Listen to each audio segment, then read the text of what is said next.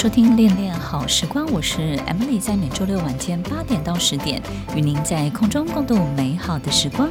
好多书都告诉我们要做自己，对不对？好多的课程，或者是动不动就鼓励你的人，那些很正面思考的人，告诉你你要做自己。但做自己到底是什么样子呢？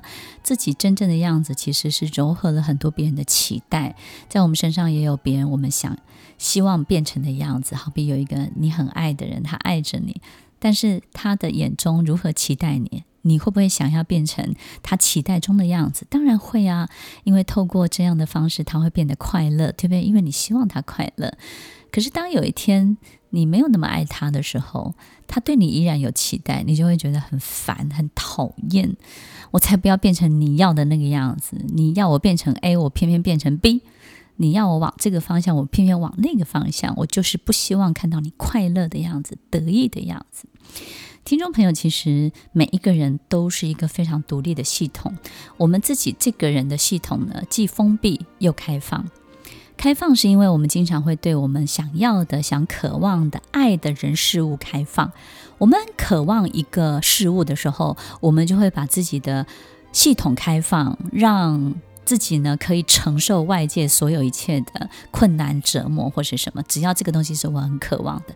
好比有些人呢，很喜欢财富，他渴望财富，那么财富得到财富的过程当中，他被认为是一个什么样的人？就是自私的人、忘恩负义的人，他都没有关系，他都无所谓的，他可以承受这一切，他会完全的开放，然后让自己可以得到这个财富。所以，其实如果一个很爱的人，你也会对他完全的开放，或者是呢，对待我们自己的小孩或是父母亲。所以有时候我们没有办法拒绝某一些情绪勒索，就是因为在这样的关系当中，我们是把这个门打开的。你打开了，你就没有办法拒绝这样的事情。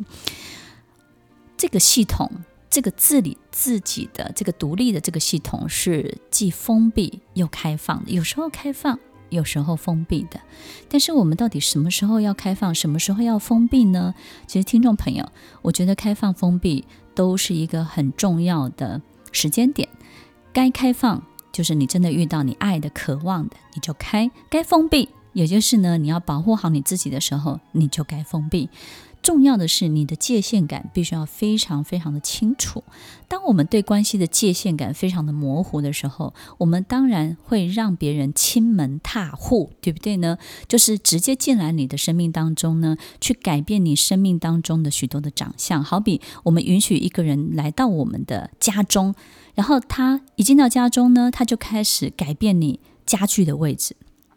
这个沙发帮你挪了一个位置，那个书桌帮你放了另外一个方向，然后把一些水杯、鲜花这些不该出现的全部都摆上去了。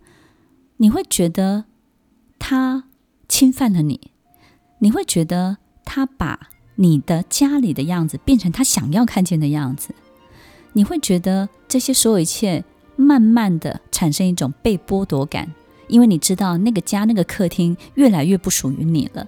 这种被剥夺感，最重要的源头就是他开始把你家中所有一切摆设变成他想要看见的样子。听众朋友，其实亲门踏户的人就是用这样的方式在左右我们的人生，而我们在不知不觉当中呢，也接受了他这样的改变，因为你也觉得这样没什么不好，他也不断地说服你这样比较好，这比你原来的装潢，比你原来的设计更好。当他用这样的方式不断不断的在你的生命当中一点一滴的叠加他的信念、他的想法、他的价值观的时候，很快他的价值观就会变成你的价值观，你们就会变成同样的人。那同样的人得到最大的幸福感就是他自己，因为他。变强大了，他从一个人变成两个人，他从一个心智变成两个心智，对不对呢？而且呢，你就是他的一个复制人，他要你做什么你就做什么，所以他的力量是变强大的。这个世界你不塑他，他就来塑你；你不塑造他，他就来塑造你。其实人就是一种能量在争夺的一个过程。听众朋友，其实我们今天分享的不是互相争夺能量，而是怎么样把能量真的放在对的地方，你的关系才会进步。所以，听众朋友，当你被剥夺感出现的时候，它开始改变你客厅、家中，也就是你大脑里面的很多的摆设的时候呢，你也会慢慢失去你自己。失去自己之后，第一时间你会感觉到很慌张，就是我们经常在心理学提到的认知会失调，就是过去你相信的、过去你坚信的一切呢，开始动摇了，开始混乱了，因为它打坏了、毁灭了这所有的一切，让你不知道何去何从，所以你会非变得非常的茫然。但是接下来这个阶段，如果他以爱你之姿来告诉你、来安慰你的时候，你会从茫然、不知所措到变得有信心。这个有信心是指什么？他通过安慰你的方式，你开始相信他的东西才是对的。从那一刻开始，你就不再是你自己了。所以，听众朋友，在今天的节目分享当中，我们从如何在一个模糊的界限感当中，重新再做回自己。重新拿回自己的主导权，在关系这件事情当中，怎么样可以走得好、走得妙、走得呱呱叫？对于关系，到底是要断舍离比较对，还是让自己可以游乐在其中？听众朋友，如果我们每一件事情都要断舍离，那我们的生命当中就会开始有很多删删减减的过程。这个呢，会在我们无助的时候给我们一种重新启动的力量，因为你变得轻盈了，从变了变得很笨重到变得很轻盈。但是如果在断舍离的过程当中，你真的变好了，真的也变强了之后，何不让自己同时拥有所有的一切？有时候不见得有舍才有得，多得。当你能力变好了，多得也不是一件坏事哦。欢迎收听《恋恋好时光》，我是 Emily，在每周六晚间八点到十点，与您在空中共度美好的时光。你是别人的救世主吗？就是让别人觉得你能够改变他的生命。其实，在这个社会当中呢，有很多造神的运动、造神的计划，不是只有政客、政治家，或者是老师，或者是宗教的这些师傅们，或是我们在某一些企业组织里面的领导者。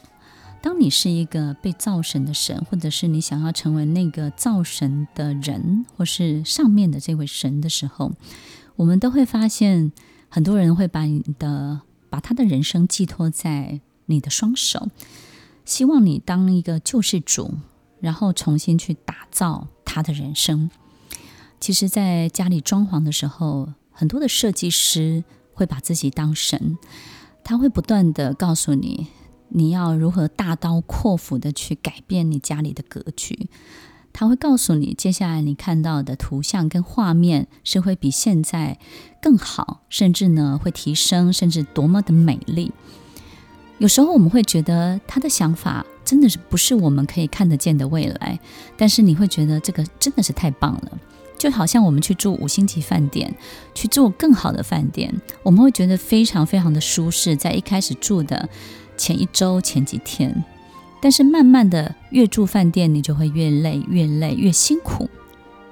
有时候你会觉得这么舒适的环境，为什么会让自己觉得住饭店这么的疲惫，好像没有办法好好的休息呢？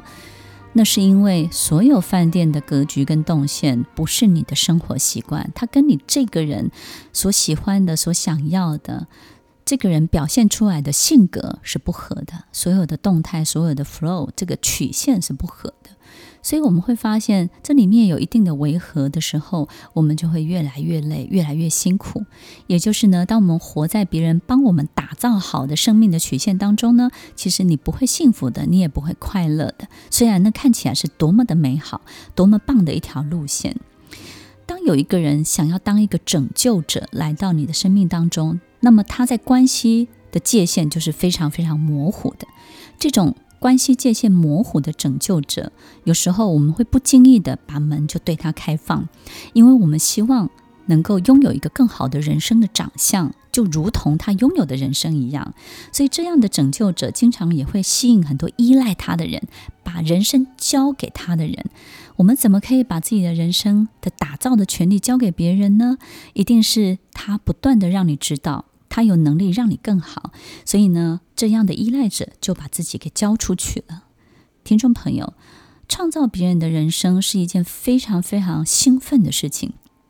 我始终觉得帮别人创造别人的人生啊，是一个会让你的多巴胺刺激，然后呢，不断不断的分泌，甚至你有很多更好的这种幻想。甚至是一个相当刺激的一件事情。所以，听众朋友，当你当一个救世主要去操控别人的人生的时候，你要知道，你也必须要承担他这一辈子把他的一生就交在你的手中。所以，有时候我们会不断的去强调，一个救世主一定会不断的去强调别人生命中的缺陷。有时候就是他姐姐不够好，有就是他妈妈不够好，有时候就是他某个生命当中有个破洞。但我们动不动就告诉别人说啊，就是你姐姐怎么样，就是你妈妈怎么样啊，就是你家里人怎么样。一个真正的好朋友绝对不会去常提这些事情，也不会透过这样的方式告诉别人你有缺陷，所以呢，你的生命是不 OK 的，是不够好的，只有我能够拯救你。听众朋友，其实一对 couple，一对夫妻也经常会这样，就是我们有时候不太喜欢先生他们家背后的一切，我们就会不断地告诉对方、提示对方、暗示对方，你是有缺陷的，你的 family 的成员是不好的，你们家的基因是不好的。我们当然不会讲基因，可是你会不断的暗示他，你们的成分就是很糟糕，所以呢，你会。希望他花很多时间跟你这边的 family 相处，然后你也会在他面前展现一种优越感，告诉对方你是有缺陷的，而我能够让你的生命更好。你看我多么的爱你，然后你要知道你自己是不 OK 的，但是跟我在一起你会变得更好哦。经常在一对夫妻当中也会产生这样的情形。或者是母亲对孩子，我对母亲对孩子的干涉，永远就是一种拯救者的角色。从小到大，你跌倒，他赶快把你扶起来；然后呢，你饿了，你怎么样，他就是一个拯救者的角色。但是到了青少年时期，如果母亲还没有办法摆脱这种拯救者的角色的时候，那么青少年的叛逆就会来了。为什么呢？因为青少年是一个开始长成大人、开始当大人的一个最重要的起始的阶段。在这个阶段当中呢，不会希望任何人来拯救。自己的，所以母亲在青少年这段呢，要练习放手，让爸爸接手。爸爸不是去管教，是爸爸要带着孩子去见一个更广阔的天空、更广阔的世界，而不是像妈妈一样把孩子保护在怀中。所以，听众朋友，其实拯救者无非是就希望这个人的生命是被你掌控的，然后呢，你的生命跟他的生命结合在一起，结合成什么生命呢？结合成你的。所以呢，你就会希望他等于你，然后呢，你成为他一个很重要的主导者，一个 driver，对不对呢？然后他成为什么？成为你的手脚，所以你就会希望把他用得得心应手，就会试着想要去控制他。当他成为你的手脚，我们的手脚。当然要听我们的话呀，对不对？我的手想要往哪里搔痒，我要手要哪里去抓什么，你得听我的话才行。所以，一个拯救者在你的生命当中，一开始是救世主，后面就变成什么？一个很重要的控制的人。他希望你这个手脚呢，他用起来是得心应手的。你说是不是呢？所以，听众朋友，有时候拯救者在控制一个人的时候，他不是把这个人当人，而是把他当成物体。当我们把这个人当成物体的时候，我们就会不断地否定掉这个人他一个美好的特质。所以，即便你有一些很善良也很美好的特质的性格的表现的时候，他都会不断地削弱你。所以，你会发现，你跟他在一起的时候，他也不太能够容忍你比他好，或者是在某些部分比他更优越一点，他也会花很多力气来打击你这个部分。所以，听众朋友，最重要就是他要让你失去自己嘛。对于自己的很多的印象变得开始模糊不清，所以在我们这个交往跟关系建立的过程当中，他花很大很大的力气剥夺你对很多事情的感觉、感受、很多的认知，并且找出你的缺陷跟破洞，把这个部分不断的凸显、强大化，让你知道你的人生是不 OK 的，让你交出你的人生。听众朋友。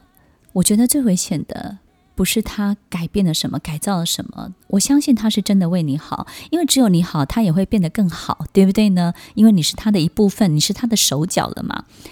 我觉得这里面最危险的就是他让你觉得你是一个最糟糕的人，他让你觉得你这个人。不适合生存在这个世界上，不是这个拯救者，这个救世主，他改变了你什么，改造了你什么？最重要的是，你把自己给交出去，交给他了。不是他在你的生命当中创造了什么，而是其实你是他最大的支柱，反而你协助他创造了他自己的。很多人喜欢干涉、纠正我们的人生，大家会发现呢，其实他们讲话都很有道理哦。然后呢，会花很多时间想要跟你 talk，所以每次他说他想找你谈的时候，你就会非常的紧张，因为你知道他又要开始统一你的想法，透过以沟通之名假假沟通之名行统一之实。当一个人想要开始去干涉、纠正你的人生的时候，他们经常会用一种非常不客观的角度来处理他认为的客观这件事情。也就是呢，你会发现他事实上是很主观的，但是他却不断地告诉你，你要客观，怎么样去看待这所有的一切。但事实上呢，你会感觉到这过程当中一直不断地在拉扯，他希望你。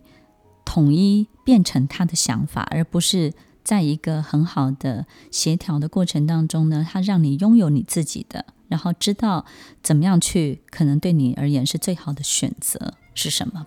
所以，其实一个正确、正一个比较好的沟通者，他的结论是开放的。但是呢，呃，这种干涉、纠正型的人，你会发现他就会导向一个他想要的结论、想要的结果那边去。只要你。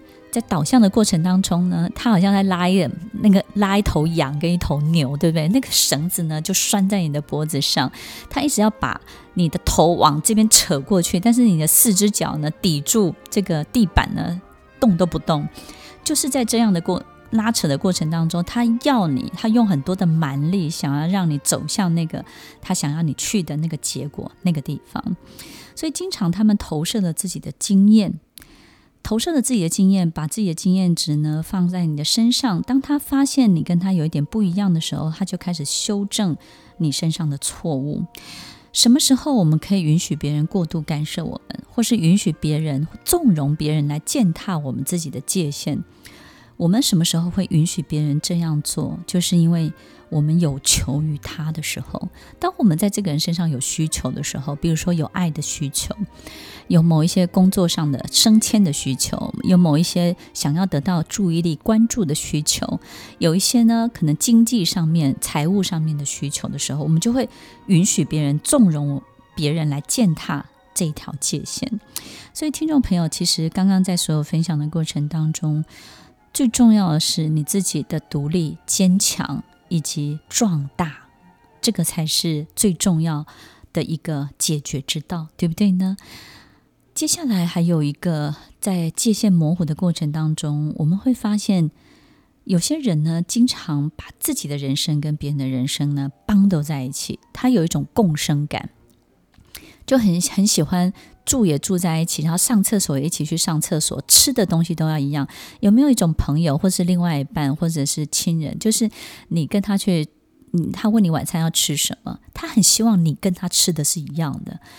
那如果你跟他讲说，好吧，我陪你吃，比如说他要吃火锅，然后呢，你要吃阳春面，他就会花一点力气去告诉你阳春面哪里不好，哪里不好。但一开始他可能会说都好。然后呢，接下来你就跟他讲说，好吧，那我陪你去吃火锅。诶，这还不行哦，陪你去吃火锅，不是两个都吃一样了吗？诶，这样的人还不行，因为他跟你是共生的，他有一种共生感是非常强烈的。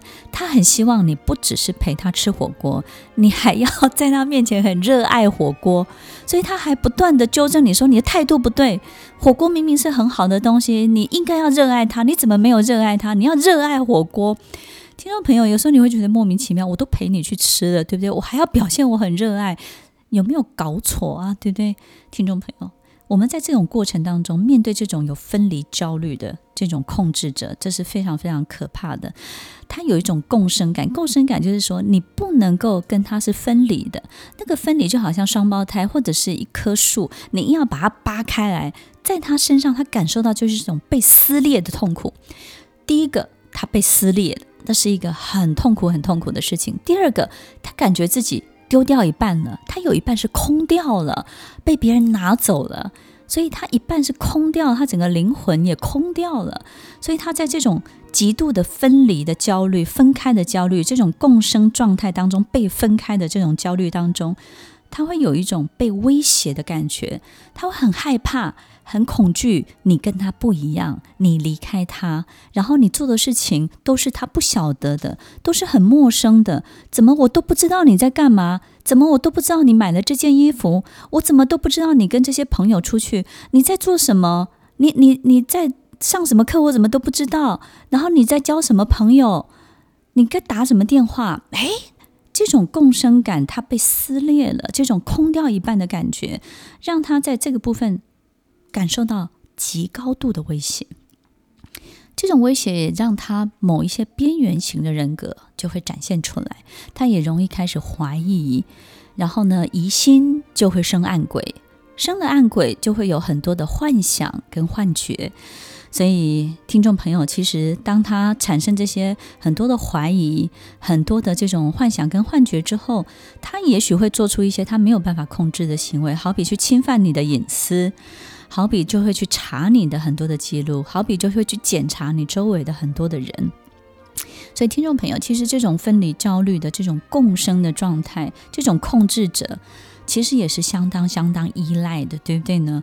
我们会发现，从日常生活当中很多小行为，其实你都可以感受得到。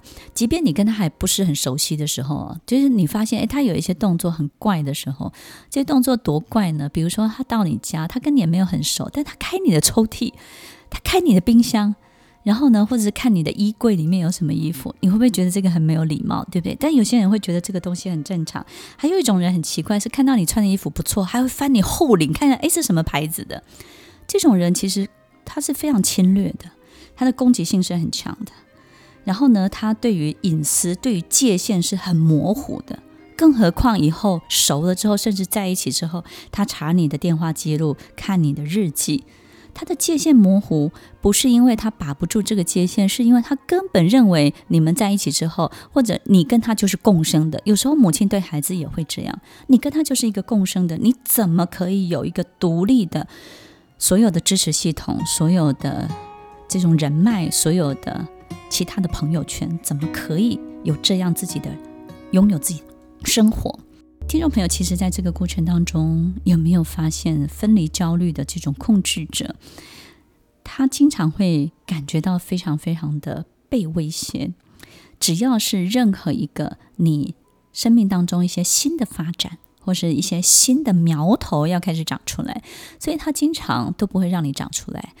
我们跟这样的人在一起，比如说一个婆婆，前一阵子有一个婆婆，她就跟我讲，不是我婆婆，有一个婆婆就跟我讲，哦。我儿子跟这个女生在一起哈，呃，会幸福啦，但是不会有发展。他讲的是台语，好，他说：“哎，幸福，但没有发展呐，哈，没发展呐。”我说：“为什么？”他说：“哈，只要我儿子长一点点，他就把他消灭；只要我儿子有一点点这个跨越出去的一些新的动作，或者新的行为，或者是新的成长，他就怎么样拿灭火器来把它灭掉。”所以，听众朋友，当我们遇到这样的关系的时候，这个不是只有界限模糊了，你就是被他视为一个共生的状态、共生体。也有一种界限的模糊，就是他过度的敏感。敏感就是我们生活生命当中啊，经常会忽略敏感这件事情。敏感的人其实非常的多，尤其在我们生活当中。你看，只要有很多人很在意别人，很容易受别人的影响。也就是呢，自己明明做得好好的，别人只要随便说一句话，他就很在意，或者是呢反应很大。也就是呢，他其实因为过度敏感，容易跟别人产生很共同的感受，我们也可以说感同身受，所以他特别容易理解别人的状态，所以别人也特别容易用自己的状态去影响这个人。所以听众朋友不要过度的卷入是一件好事，但是过度敏感的人跟过度分离焦虑、过度焦虑的人撞在一起的时候，你会发现那就是一场控制者的灾难。如果这个焦虑者跟这个过度敏感的人，高敏感的人这样在一起的时候，你会发现高敏感的人非常容易识破这个焦虑者他心中的很多的想法，而焦虑者呢，也因为过度敏感人的过度的防备，跟过度的很多的反应，跟过度的很多动作，他变得更被威胁了。所以这是一场灾难，也是一个关系很重要的这种被毁灭的很多的范例、很多的案例都是这样发生的。听众朋友，的确很多结合都需要门当户对，不是只有两个人跟两个人在一起要门当户对，有时候妈妈跟儿子也要门当户对，爸爸跟孩子也要门当户对。门当户对指的是什么呢？就是关系的门当户对。有时候我们必须要认清楚一个事实，有时候某一个儿子跟母亲的关系，他就是适合疏离。疏离对他们是好的。假设他们是一个过度敏感，假设假设一个是过度焦虑，母亲过度焦虑，儿子过度敏感，那他们的距离是越疏离，其实关系会越好，越安全。你说是不是呢？那一个控制者当然就会吸引一个依赖者，所以有时候我们会以为他们很相爱，可事实上是一种控制跟依赖的关系，供需关系的成立。所以听众朋友在今天我们节目当中分享很多很多的关系，就是要。提醒大家，在每一个关系建立的过程当中，我们都是独立，但是开放、封闭、把门关起来跟把门打开的一个最重要的依据，就是你要很清楚知道你要什么。没有什么人是应该关的，没有什么人是应该开的，没有什么事情最好是开，或是最好是关。最重要是你打开 for what？为了什么？你要非常的清楚。你关起来为了什么？你也要非常的清楚。我们希望别人不要模糊，最重要是你心里要非常的分明。其实越需要界限清楚的人是你自己。关系总会有碰撞，但是拥有关系会让我们在这个世界不寂寞、不孤单。有些人不见得会为我们带来什么，但是他至少陪伴了我们。在关系的很多拿捏上面，没有办法非常的完美，但是我们总是要很清楚的知道，你今天经历了什么，然后这个人为你的人生创造了什么样的风景。不管是什么样的风景，你只要看得懂、看得清楚，知道自己这是自己想看的，那就好了。欢迎收听《恋恋好时光》，我是 Emily，我们下周再见，拜拜。